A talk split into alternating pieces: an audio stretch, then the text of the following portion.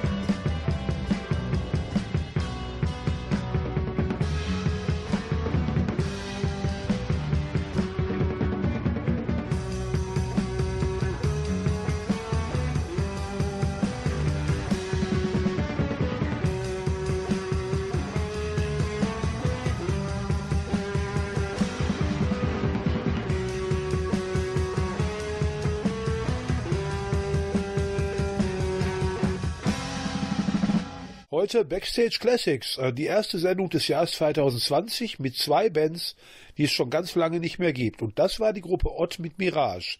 Ja, Olli, wie hat dir das gefallen? Ja, das war ja richtig geile Mucke. Frag doch den Thomas mal, was da für musikalische Einflüsse hintersteckten. Ja, werde ich sofort machen. Thomas, welche musikalischen Einflüsse hattet ihr damals? Was hat euch bewegt? Ja, wir haben uns ja ganz hohe Ziele gesteckt damals. Ja, die Trauben hingen hoch für uns. Wir haben sie nicht immer erreicht, aber einige haben wir doch erreicht. Ja, unsere musikalischen Vorbilder waren so Chick Corea, Return to Forever, John McLaughlin, Tony Williams, Lifetime. Also schon eigentlich Musiker, die, die so weit von uns weg waren. Wir spielten ja alle erst seit einigen Jahren und waren auch gar nicht so doll auf unserem Instrument. Aber wir haben diese Ziel gehabt, wir wollen Jazzrock machen, wir versuchen das, wir wollen auf keinen Fall Stücke covern, wir wollen eigene Songs machen. Und das haben wir dann auch wirklich konsequent durchgezogen und haben eben bei Ott diese doch manchmal recht komplexe Musik gemacht mit Stücken, die manchmal 20 Minuten dauerten und haben damit eigentlich auch ganz guten Erfolg gehabt, muss man sagen. Und wenn ich es heute im, im, Nachhinein nochmal, ich habe mir die Stücke ja vor ein paar Tagen nochmal in digitalisierter Form angehört, nach langen Jahren und ich muss sagen, es war teilweise recht ambitioniert und wahrscheinlich könnte ich einiges heute nicht mehr spielen. Das war ja 1973 bis 79. Ich hatte Glück, ich habe euch 78 so ungefähr nochmal gesehen. Kurz danach war Schluss. Äh, wie kam es denn, äh, da kommen wir ja später drauf, die nächste Band hieß Montreux. Äh, wie kam es denn beim Publikum so an? Ich meine, dieses Konzert war ja dann, es gab keine Pfiffe in der Altstadtschmiede, Mirage. Gleich hören wir noch ein Stück von Ott, auch in der Altstadtschmiede aufgenommen, in Recklinghausen, ein Musikclub mehr oder weniger. Wie kam das beim Publikum so an und hast du eine Veränderung vielleicht auch bemerkt? Ähm, was du auch, was dich vielleicht auch zu einem musikalischen Stilrichtungswechsel angespornt haben könnte. Also die Musik von Ott kam gut an, zumindest in der ersten Zeit. Also wir haben eigentlich immer in, in, in ziemlich vollen, wir haben ja in Jugendheimen gespielt, weniger ja, in Kneipen. Gesehen, ja. äh, es waren immer recht viele Leute da. Vielleicht werden die zu anderen Bands, da waren vielleicht genauso viele Leute da. Und das kam gut an. Wir haben einmal sogar bei einem Festival einen ersten Preis gemacht. In Waltrop in Waltrop bei so einem Nachwuchsbandwettbewerb. Dann kriegte jeder von uns eine Medaille um den Hals gehängt. Wir machten den ersten Preis. Und das kam eigentlich insgesamt schon ganz gut an. Die Leute waren damals auch durchaus bereit, sich 20 Minuten Stücke anzuhören, sich auch kompliziertere Sachen anzuhören. Aber wir haben natürlich, und das hat auch so ein bisschen zu dem Bruch von Ott geführt, zum Schluss hin haben wir auch einige Auftritte gehabt, da haben wir mal vor fünf, sechs oder vor zehn Leuten gespielt und dann haben wir gesagt, vielleicht müssen wir an der Musik mal was ändern, vielleicht müssen wir mal was anderes machen. Was Und weißt du denn? Welche Einflüsse waren drin? Jazzrock auf jeden Fall. das, was ich schon sagte, diese Einflüsse, also in erster Linie war ne? Chick Corea Return to Forever, John McLaughlin, Ja. Mahavishnu Orchestra, Tony Williams, also solche eigentlich für uns viel zu schwierige Musik. Aber das waren so unsere Vorbilder Oh. und da haben wir uns äh, versucht dran zu orientieren. Zwischendurch meine ich auch so ein bisschen Progressive Rock rausgehört zu haben. So will ich sagen Pink Floyd, aber so Elemente, sehr verhalte, Solo-Gitarre, hypnotisch Ja. fast. Ne? Wir haben ja auch dann einen Synthesizer gehabt und Mellotron und haben so manchmal so spacige Songs gemacht mit Echo-Geräten und, und haben mal rumgespielt. Das ist alles so ein bisschen in die Musik mit eingeflossen. Und das passte auch so, so damals ganz gut in diese Zeit. Genau. Und dann äh, hat aber einer aus der Band auf dieses Zielrichtungswechsel nicht so wirklich viel Lust gehabt, sagst du, ne? Wir haben halt ge- gesagt, wir wollen auch weg von den Instrumentalstücken. Wir wollten Stücke mit Gesang machen, kürzere Stücke. Und es sollte ein bisschen mehr in Richtung Blues gehen, mehr in Richtung Rock. Ein bisschen geradliniger, ein bisschen straighter. Und äh, da haben wir gesagt, dann brauchen wir aber einen anderen Keyboarder, weil mit dem Keyboarder, den wir damals hatten, wäre das so nicht machbar So gewesen. gut er auch war, aber das, das wollte er nicht mit. Das war auch nicht seine Musikrichtung und da haben wir dann wirklich, im Grunde haben wir Ott aufgelöst und es hat auch so ein bisschen Querelen dann gegeben, hinter den Kulissen, sage ich mal. Und dann haben wir halt mit äh, jemand anderem, der Rainer Ratzig, der Ott seinerzeit ein bisschen gemanagt hat, mit dem haben wir dann Montreux gegründet. Ja. Da hat der Rainer Ratzig den Gesang übernommen. Das kam ja dann später, das war Montreux. Wir hören von Ott jetzt noch einen zweiten Titel und der ist richtig gut und auch wieder relativ lang. Was hast du gesagt? Wie lang geht das Stück? Ja, der ist ein bisschen kürzer, den Kürzer. faden wir auch out dann irgendwann, weil danach noch ein Schlagzeugsolo kommt und dann ufert die ganze Geschichte derart aus. Genau. Also das sind jetzt, glaube ich, gute dreieinhalb Minuten, also eigentlich ein Mini-Titel Ach, von. das ist ja für. Für unsere Verhältnisse damals also relativ kurz. Stück heißt Wintergarten.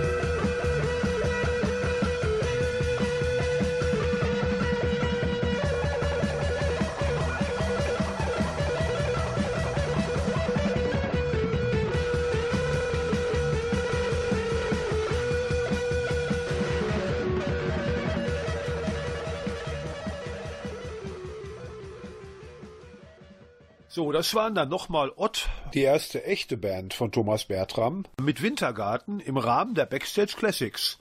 Ja, Olli, was hältst du denn davon?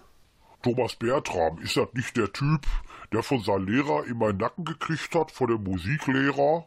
Ja, und erstaunlicherweise, man konnte sich nur retten, indem man ein Instrument lernte, dann hatte man bei diesem Lehrer auf einmal gute Karten.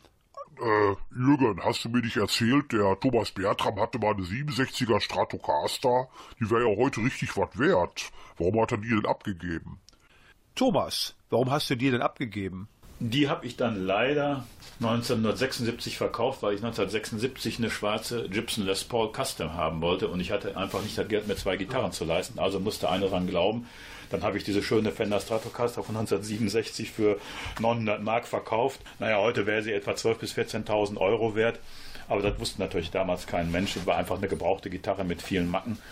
Und man hat sich von solchen Gitarren getrennt, hat die nächste Gitarre gekauft und gut war es. Stichwort Proberäume. Wie, wie ging das los?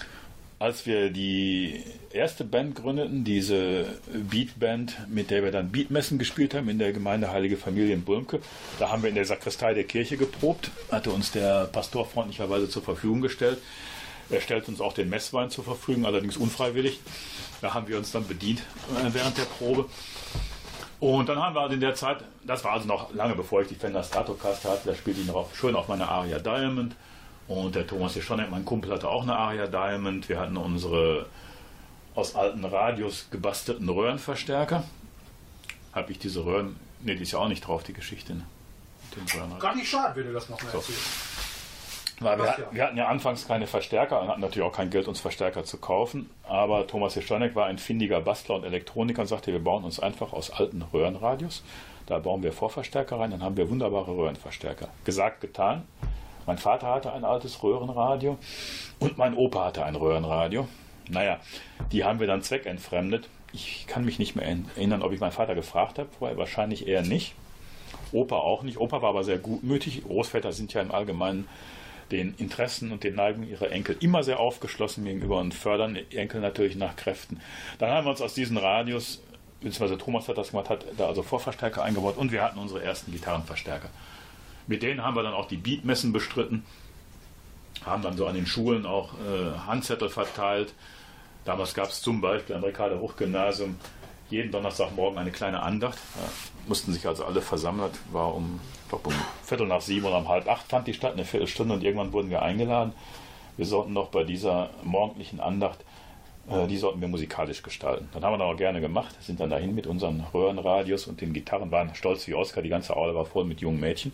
Das fanden wir natürlich unglaublich gut. Und haben natürlich gedacht, vielleicht kriegen wir ja auch ein bisschen Geld von der Rektorin.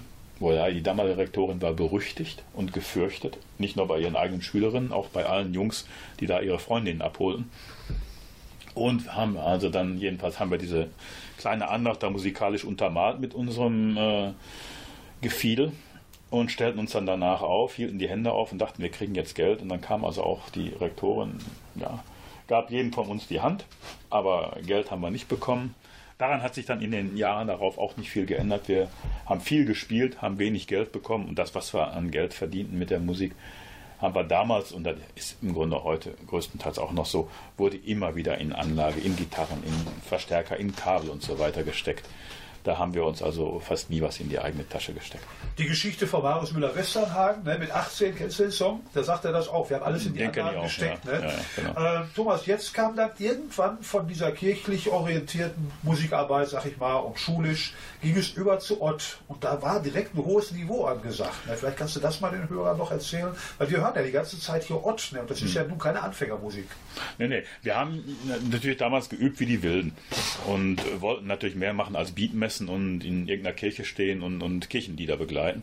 Aber jedenfalls haben dann der Rainer Ratzig, der Hermann Josef Bett, Reinhard Christfreund, Thomas Ischonek und ich gesagt, wir machen eine Band. Rainer Ratzig sollte die ganze Sache managen und wir anderen vier sollten die Musik machen. Dann war das also mit den Beatmessen erstmal gelaufen, dann haben wir nicht mehr weitergemacht. Wir haben uns dann im Kettlerhaus, im Keller, in diesem Proberaum eingenistet, haben uns also ein bisschen eingerichtet, haben mittlerweile auch tatsächlich ein paar richtige Verstärker gehabt und haben uns einen Bandnamen überlegt. Ott sollte die Band dann heißen und wir haben gesagt, wir machen Instrumentalmusik und wir machen Jazzrock.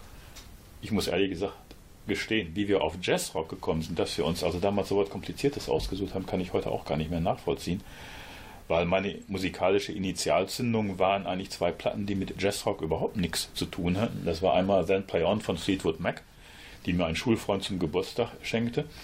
Und die andere Platte, die brachte mein Vater damals aus London mit. Das war die Purple in Rock. Und diese beiden Platten, das waren für mich wirklich musikalische Initialzündungen. Die haben eigentlich meinen ganzen musikalischen Werdegang seitdem geprägt und beeinflusst. Ja gut, Thomas, ähm, jetzt haben wir ja schon zwei Stücke gehört von Ott und äh, es folgt nachher noch eins im Nachspann. Aber nach all dieser ganzen Erfahrung mit Ott irgendwann nicht, ihr flachtet nicht ab, aber das Publikum hat sich ja verändert in den 70ern und Ende der 70er Jahre äh, habt ihr dann ein anderes Bandprojekt begründet und Ott quasi aufgelöst. Das war 1979. Sechs Jahre Ott und dann kam drei Jahre eine andere Band. Und die hören wir nämlich jetzt gleich auch. Äh, vielleicht kannst du da ganz kurz was sagen und vielleicht den ersten Titel ansagen von dieser zweiten Band. Gut, der erste Titel ist schon recht programmatisch für Montreux, für die einfachere bluesorientierte Musik, die wir machen wollten und für die Songs mit Gesang, die wir dann geschrieben haben. Stück heißt Dreadful Game.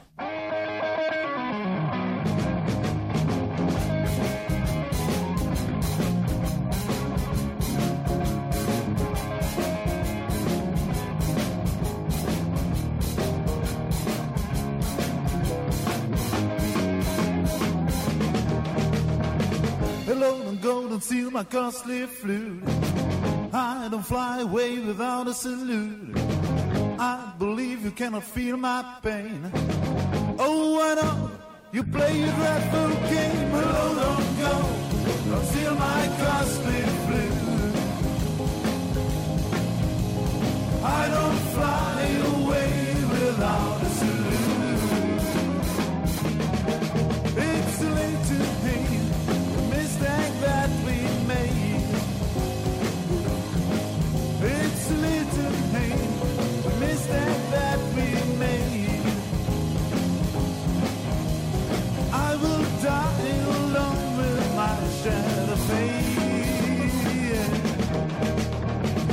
can't forget the dream like days and years.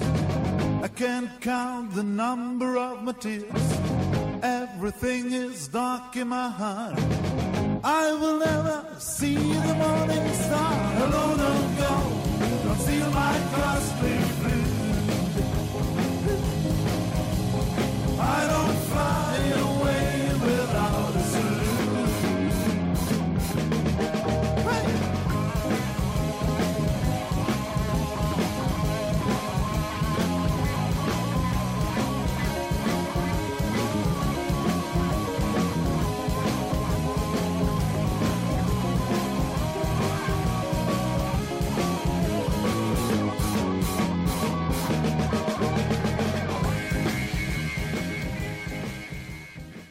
Dreadful Game von Montreux und das war die zweite Band, die zweite zählbare Band äh, mit selbstgemachter Musik von Thomas Bertram, der heute unser Studiogast ist, mit seinen Bands im Rahmen der Backstage Classics. Ja, äh, über Montreux gibt es ganz viel zu erzählen, Thomas. Vielleicht kann man da anfangen äh, mit der Besetzung. Die Sache mit Ott hatte sich hm, so ein klein wenig äh, totgelaufen gegen Ende hin. Wir spielten letztlich doch vor immer weniger Leuten und wir überlegten uns dann, ob wir nicht eine komplette musikalische Richtungs Richtungsänderung vornehmen sollten.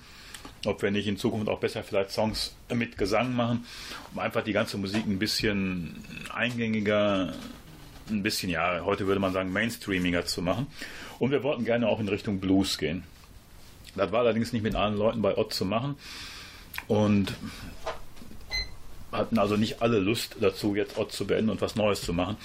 Und dann haben uns der Thomas Jeschonek, der Hermann Josef Bett und ich haben uns das überlegt, wir drei, wir machen jetzt was ganz anderes. Der Rainer Ratzig war dann auch dabei, der bis dahin Ott gemanagt hat. Der sagte, ich singe einfach jetzt in der neuen Band. Ja, das wollten wir dann ausprobieren. Da brauchten wir natürlich einen neuen Keyboarder. Den haben wir dann in dem Thomas Zeller gefunden.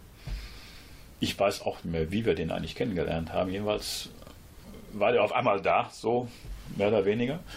Und dann hatten wir auf einmal eine ganz neue Besetzung. Thomas Zeller an den Keyboards, äh, der Thomas Jeschonek am Bass, Hermann Josef Petter am Schlagzeug, Rainer Ratzig Gesang und ich äh, wie immer an der Gitarre. Management hat weiter der Rainer Ratzig gemacht. Er hat versucht, also für uns Auftritte zu buchen, hat die Pressearbeit gemacht und das lief auch alles ganz gut.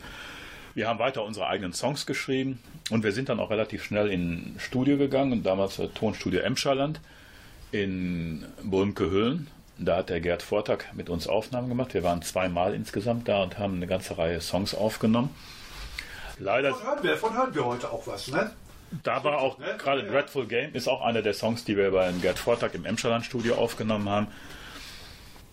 Wir haben mit Montreux auch, wir waren auch eine reine Live-Band, wir haben viel live gespielt, sind durch die Kneipen und, und durch die Clubs gezogen, haben für Rock gegen Rechts gespielt, wir haben auf Festivals gespielt, auch auf größeren Festivals und haben auch wirklich skurrile Dinge erlebt mit der Band, Die man hier nicht erzählen kann. die ich jetzt gerade hier extra erzähle. Ja, ja, wie der, der Name Montreux war doch zum Beispiel Ergebnis einer solchen Begebenheit. Der Bandname war Ergebnis äh, einer solchen Begebenheit, über die man ja eigentlich den Mantel des Schweigens breiten sollte. Wir Aber sind, nach 40 Jahren wieder öffnen kann. nach 40 Jahren kann ich diesen Schleier lüften. Die, die damals dabei waren, wissen es natürlich noch wie heute, soweit ihr alkoholisiertes Gedächtnis äh, das noch zulässt. Wir sind damals alle zusammen in Urlaub gefahren, wollten nach Frankreich, so mit Zelt und Schlafsäcken und wollten dann von Jugendherberge zu Jugendherberge ziehen, sind bei der ersten Station in Montreux gelandet, in der Jugendherberge. Und da fand an dem Abend, als wir ankamen, eine Riesenparty statt. In den Jugendherbergen war eigentlich abends immer Party, muss man sagen. Je nach Herbergsvater konnte das auch schon mal ziemlich ausarten. In Montreux artete das derart aus, dass wir uns also da die ganze Nacht um die Ohren geschlagen haben mit diversen Vergnügungen und am anderen Tag jedenfalls einen Großteil unserer Urlaubsausrüstung im Genfer See reinigen mussten. Und wir haben gesagt, also wir haben jetzt eine neue Band und wir haben jetzt auch den Band, weil diese Band heißt Montreux.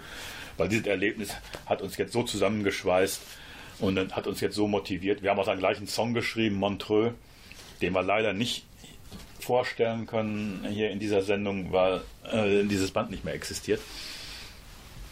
Und die Band hieß jedenfalls Montreux und die Musikrichtung haben wir dann in, in den nächsten Jahren umschrieben mit Special Rock. Uns fiel eigentlich auch nichts Schlaueres ein. Wir sind eine Mischung aus Blues und Rock. Sehr viel eingängiger als die Musik, die wir mit Ott gemacht haben. Und ja, die ganze Sache hat etwa bis 81 oder 82 gedauert. Wir haben dann bei Montreux auch nochmal eine Umbesetzung vorgenommen, weil der Rainer Ratzig ausgeschieden ist. Und als neuer Sänger kam der Peter Krumm dazu. Der sang nun ganz anders. Seine Stimme hatte sehr viel Ähnlichkeit äh, mit dem Sänger von Saga. Saga war damals Anfang der 80er eine Band, die uns stark beeinflusst hat, die wir alle sehr gut fanden. Die auch zum Aus dem Saga-Konzert. gegangen. Skandinavischen kamen und einige Hits hatten. Nee, Saga kam aus Kanada, Aus Kanada. eine kanadische Band. Kanadische Band. Und die waren damals auch auf Europatour und wir haben uns die ganzen Platten von denen angehört, fanden die Musik ganz toll. Und Peter sang so ein bisschen wie der Sänger von Saga. Und unsere Musik hat sich durch Peter Krumm dann auch nochmal etwas verändert, so ein klein wenig weg von diesem straighten Blues, ein Bluesrock hin zu so, na, es wurde etwas verspielter, es wurde vielleicht auch wieder, die Arrangements wurden wieder etwas ausgefeilter, die Musik wurde wieder ein klein wenig komplizierter, trotzdem blieb sie aber sehr eingängig und wir haben auch Wert auf gute Texte gelegt, allerdings auch englische Texte, muss man dazu sagen. Aber wir haben schon gesehen, dass wir auch in einigen Stücken zumindest auch mal, ja, wie soll man sagen, vielleicht politische Aussagen rüberbrachten. Soweit er bei englischen Texten überhaupt äh, geht, wenn wir live gespielt haben, haben die meisten Leute die Texte sowieso nicht verstanden. Es würde daher Sinn machen, Thomas, weil wir unterhalten uns jetzt gleich ja nochmal über Montreux. Äh, diese Stilrichtungsänderung, äh, dieser Saga El anklingende Sound, wird er im nächsten Stück, was du ausgesucht hast, deutlich. Ja, der klingt eigentlich in, in beiden Stücken, die ich für, für diese Sendung ausgesucht habe, äh, kommt er sehr stark durch. In dem ersten Stück besonders, und zwar ist das äh, One Winter Long.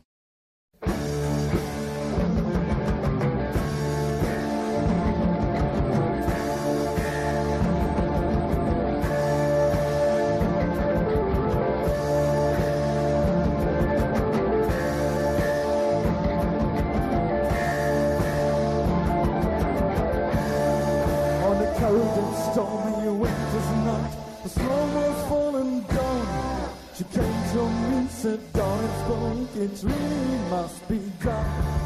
My babe, I'm gonna leave you till the last snow may be gone.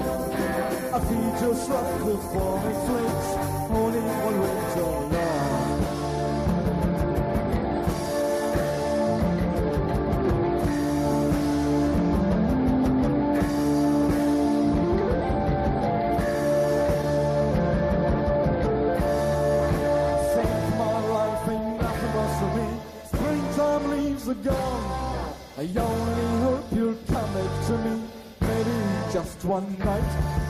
Lonely freedom's nothing without you. Only endless nights.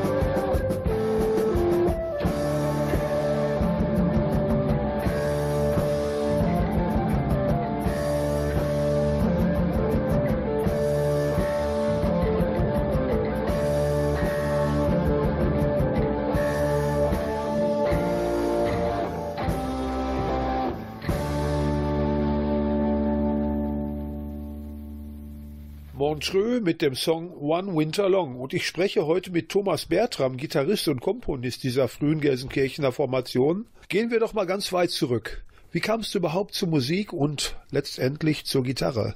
Ja, wie ich zur Musik gekommen bin, ist eine lange, etwas kuriose Geschichte. Ich hatte als Kind mit Musik überhaupt nichts am Hut. Bin dann ja nach dem vierten Schuljahr aufs Schalker Gymnasium gekommen. Auf dem Schalker Gymnasium gab es halt Musikunterricht. Und da gab es den Musiklehrer Eugen, Eugen Klein. Eugen Klein war eigentlich kein Pädagoge. Er war, er sah sich im Grunde in der Nachfolge Beethovens. Da war er natürlich in einem Musiksaal einer Schule völlig fehl am Platze. Und Eugen Klein hatte eine ganz einfache Methode, uns zu benoten und unsere musikalischen Fähigkeiten einzuschätzen. Wer also gar nichts konnte, dazu gehörte ich auch, der kriegte eine 5 oder eine 6. Wer ein bisschen singen konnte, kriegte eine 4. Wer ein Instrument spielen konnte, meinetwegen Gitarre oder Blockflöte, der konnte eine 3 schaffen. Wer Geige oder Klavier spielte, eine 2 und wer in seinem Schulorchester spielte, der bekam eine 1. Ich bekam erstmal jede Menge Dresche, wie viele andere auch, weil Eugen Klein war der Meinung, die Muse küsst uns am ersten, wenn er uns an den Ohren zieht, an der Nase oder an den Haaren und uns auf diese Weise das Singen beibringt. Hat natürlich nicht so gut funktioniert. Ich habe dann irgendwann angefangen, Gitarre zu spielen, weil ich ein bisschen meine Ruhe haben wollte im Musikunterricht. Habe auf der alten Gitarre meiner Mutter gelernt, so eine alte Wandergitarre war das, aber die hatte eine Seitenlage, da hätte man eine Packung Zigaretten drunter schieben können. Unter die Seiten, aber das, so waren viele Gitarren ja damals Anfang der 70er oder Ende der 60er Jahre, besser gesagt. Und mit der Gitarre bin ich halt nicht weit gekommen. Eine 3 auf dem Zeugnis war okay, aber er hat mich auch nicht in Ruhe gelassen. Dann bin ich in den Chor gegangen, habe regelmäßig meine Backpfeifen gekriegt, war in 60er Jahren ja so üblich. Wer nicht spurte, kriegte eine gelatscht. Oder Eugen Klein zog auch gerne an den Haaren. Dann musste man eine Tonleiter singen oder Ahahahi. Und je stärker an den Haaren zog, desto höher wurde der Ton. Naja, und irgendwann habe ich gedacht, ich muss mir was einfallen lassen, um hier meine Ruhe zu haben im Musikunterricht. Wir hatten auch alle Angst vor dem Eugen Klein. Und habe gesagt, ich fange an, Geige zu lernen. Das habe ich tatsächlich dann auch gemacht, habe Geige gelernt und habe es auch bis zum Schulorchester gebracht, habe meine Eins gehabt und habe dann auch Musik abgewählt. Nach diesem Musiklehrer und deiner Entscheidung, Instrument zu lernen, wie war das denn dann? Äh, ja, zunächst mal muss ich ja sagen, also Songs habe ich ja immer geschrieben. Auch schon bei Ott und auch später bei Montreux. Bei Ott haben wir die Songs zusammengeschrieben mit dem Reinhard Christfreund, mit dem Keyboarder zusammen. Einstudiert und arrangiert haben wir die dann äh, zusammen bei den Proben. Ja gut, ich bin natürlich in der Tat in erster Linie Gitarrist. Sänger war ich nie. Bei Red House, da hast du doch bei einem Stück gesungen. Das hast du doch. Bei Red House singe ich bei, bei drei oder vier Stücken. gerade- klar, ja, ja, klar. Aber ich bin von Hause aus kein Sänger. Ah. Ich bin eigentlich Gitarrist und ich habe aber in allen Bands, in denen ich war, soweit wir eigene Stücke gemacht haben, habe ich auch immer Songs geschrieben. Bei Red So, bei House schreibe ich. Montreux hat der andere Typ gesungen. Bei Montreux hatten wir ja einen, einen, Ein ganz, Sänger, einen ganz den- neuen Sänger, genau. den früheren genau. Manager da. Der hat allerdings auch Texte geschrieben. Das ging ein bisschen Hand in Hand bei Montreux. gut, das so genau war. Also bei Die Ott, die, Eingangssituation ist, du bist, du bist Instrumentalist mit lyrischen Fähigkeiten. Ja, sagen. ja, ich bin, ich bin Gitarrist, aber ich, ich äh, schreibe auch durchaus Songs. Ja, das schon. Ja, zur E-Gitarre bin ich ja auf etwas verschlungenen Wegen gekommen, so wie ich ja auch auf etwas verschlungenen Wegen überhaupt zur Musik gekommen bin. Und zwar war dabei mit der E-Gitarre ja so, dass ich ja auf einer Wandergitarre überhaupt Gitarre spielen gelernt habe, beziehungsweise auf einer Wandergitarre habe ich so die ersten Akkorde gelernt. und konnte die ersten Töne spielen. Das war aber nicht so, dass er mich eigentlich zufrieden gemacht hat. Und ich hatte damals einen Schulfreund, den Thomas Hirschonek. Und wir haben uns öfter zu Hause besucht. So, er kam mal zu mir, ich kam mal zu ihm. Und als ich das erste Mal bei dem war, da zeigte der mir seine E-Gitarre und zeigte mir sein Tonbandgerät, mit dem der damals Mehrspuraufnahmen machte, im sogenannten Ping-Pong-Verfahren. Also Ping-Pong-Verfahren hieß ja, man nahm eine Stimme auf, spulte zurück, nahm die zweite Stimme auf und das konnte man 20, 30, 40 Mal wiederholen. Die Tonqualität wurde dadurch nicht besser, weil das Band eben nicht breiter wurde, je mehr Spuren da drauf kamen. Aber so hat man eben damals Aufnahmen gemacht und Thomas hat damals immer so Aufnahmen gemacht. Er hat mir das vorgeführt, äh, als ich bei ihm war, hat mir die E-Gitarre gezeigt. Ich wusste bis dahin überhaupt nicht, äh, welche Töne aus einer E-Gitarre rauskommen. Ich kannte nur diese Wandergitarre und Konzertgitarren. Und muss sagen, das war ein derartiges Erlebnis für mich, zu erleben, also wie man auf einer E-Gitarre Musik machen kann, dass ich von dem Moment an war ich also mit der E-Gitarre infiziert und ich kam nach Hause und habe meinen Eltern in den Ohren gelegt, ich muss eine E-Gitarre haben, ich möchte eine E-Gitarre haben, habe ich natürlich erstmal diplomatisch formuliert. Dann kam natürlich die übliche Reaktion von wegen, mach erstmal die Schule und äh, schlag dir die Flausen aus dem Kopf und wir haben dir gerade erst eine Geige gekauft, jetzt willst du eine E-Gitarre, dann machst du auch wieder nicht richtig. Aber ich habe nicht locker gelassen und tatsächlich kriegte ich dann irgendwann also meine erste E-Gitarre. Ja, Thomas, so war das damals. Bei unserem letzten Gesprächsteil hören wir jetzt nochmal Montreux mit einem Spätwerk Politician.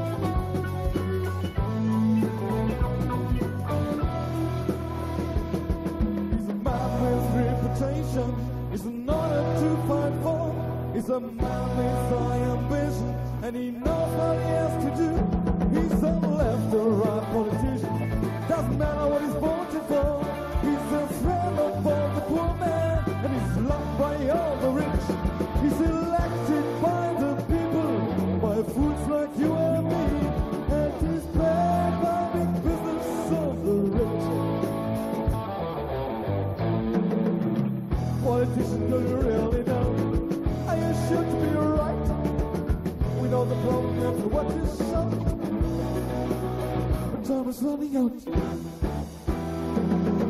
See him in the black car, smiles from head to feet.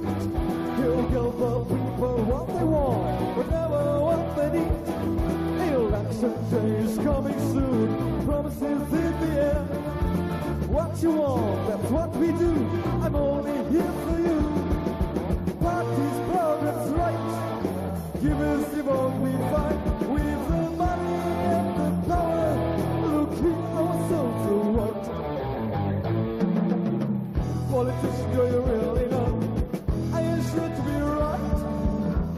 The wrong and what you suffered. But is running out. He's a man with reputation. He's not a two by four. He's a man with high ambition, and he knows what he has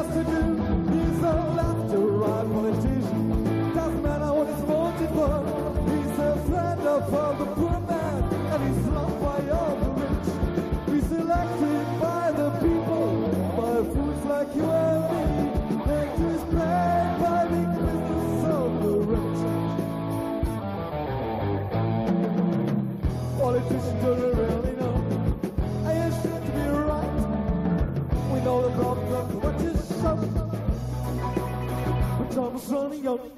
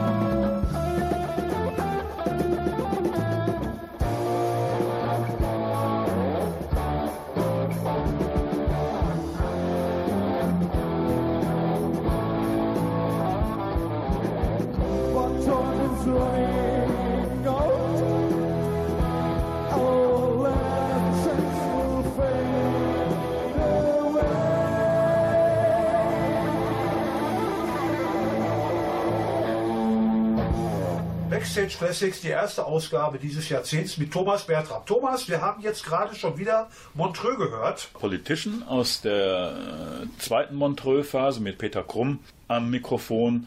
Und das ist auch so ein Stück, was für, für die zweite Montreux-Phase so typisch ist. Ein sehr ausgefeiltes Arrangement, so unisono Passagen mit äh, Gitarre und Keyboard. Muss ich heute noch sagen, eigentlich eins unserer besten Stücke. Und äh, ja, jetzt äh, eigentlich kann man jetzt noch mal so einen Rest deiner Geschichte hören, ne?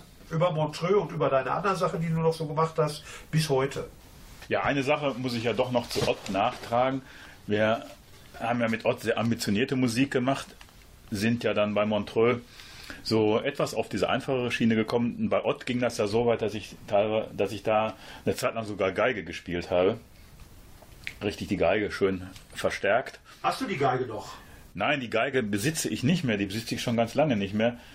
Wir hatten nämlich damals bei Ott im Proberaum irgendwann einen Wassereinbruch in diesem Proberaum im Kettlerhaus.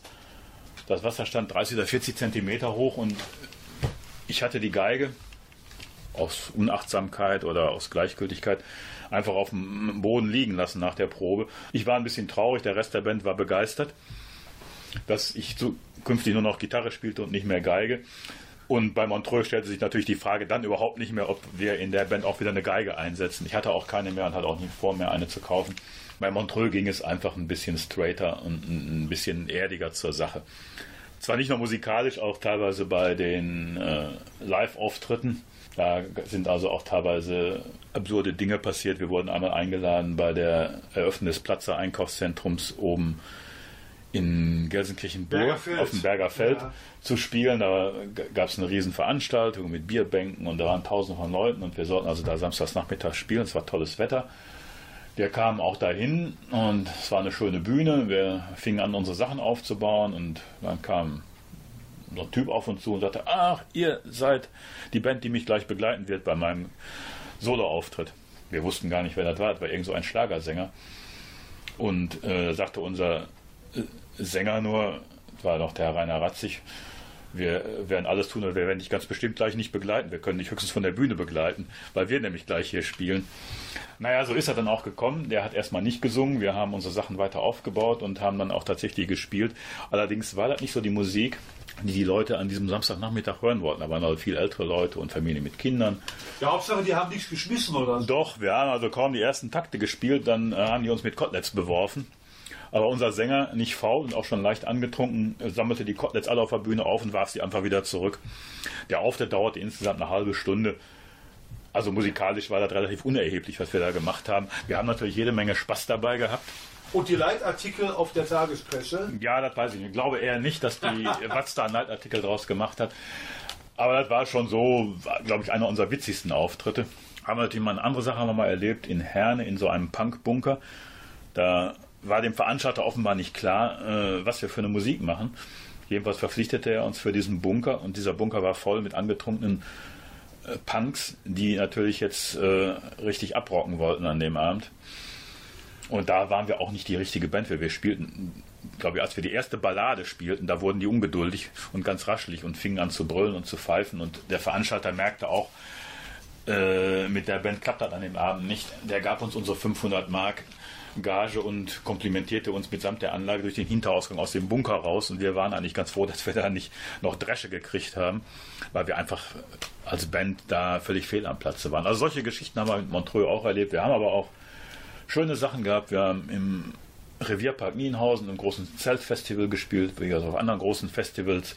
Wenn man dich googelt, findet man den Hinweis, dass du eine ganze Zeit in Stuttgart verbracht hast. Du bist ja auch äh, Buchautor und hast eine ganze Menge Sachen gemacht in dem Bereich, aber du warst auch lange in Stuttgart. Hattest du da auch eine Band?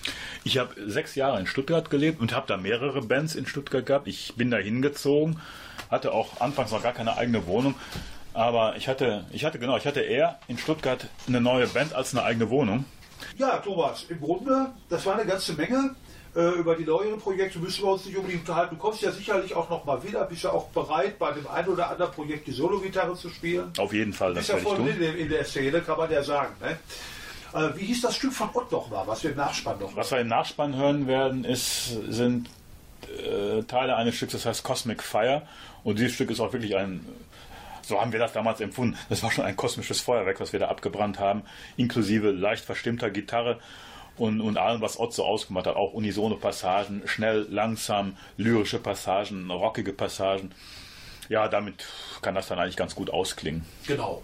Wir verabschieden uns für heute mit der Backstage. Das war eine eindrucksvolle Sendung und mal gucken. Äh, Thomas Bertram haben wir wahrscheinlich nicht zum letzten Mal hier gesehen. Äh, Thomas, ich wünsche dir alles Gute, dass du weiterhin so schneller Finger bist ne? und äh, auf gute Zusammenarbeit dann demnächst auch. Und wir verabschieden uns dann auch von dieser Backstage. Ja, und ich bedanke mich auch. Ja, wünsche allen noch einen schönen Abend. Ich freue mich, dass ich hier gewesen bin und ich komme natürlich gerne wieder und ich spiele auch gerne die Solo-Gitarre auf allem, wo man Solo-Gitarre spielen kann. Wir machen dann weiter in der wärmeren Jahreszeit und wir haben auch wieder Backstage Classics. Es haben sich bereits wieder Bands beworben, die es schon ewig lange nicht mehr gibt. Heute im Studio hatten wir Thomas Bertram zu Gast mit seinen Bands Montreux und Ott. Und Ott hören wir jetzt abschließend auch nochmal mit dem Stück Cosmic Fire. Macht's gut, Leute.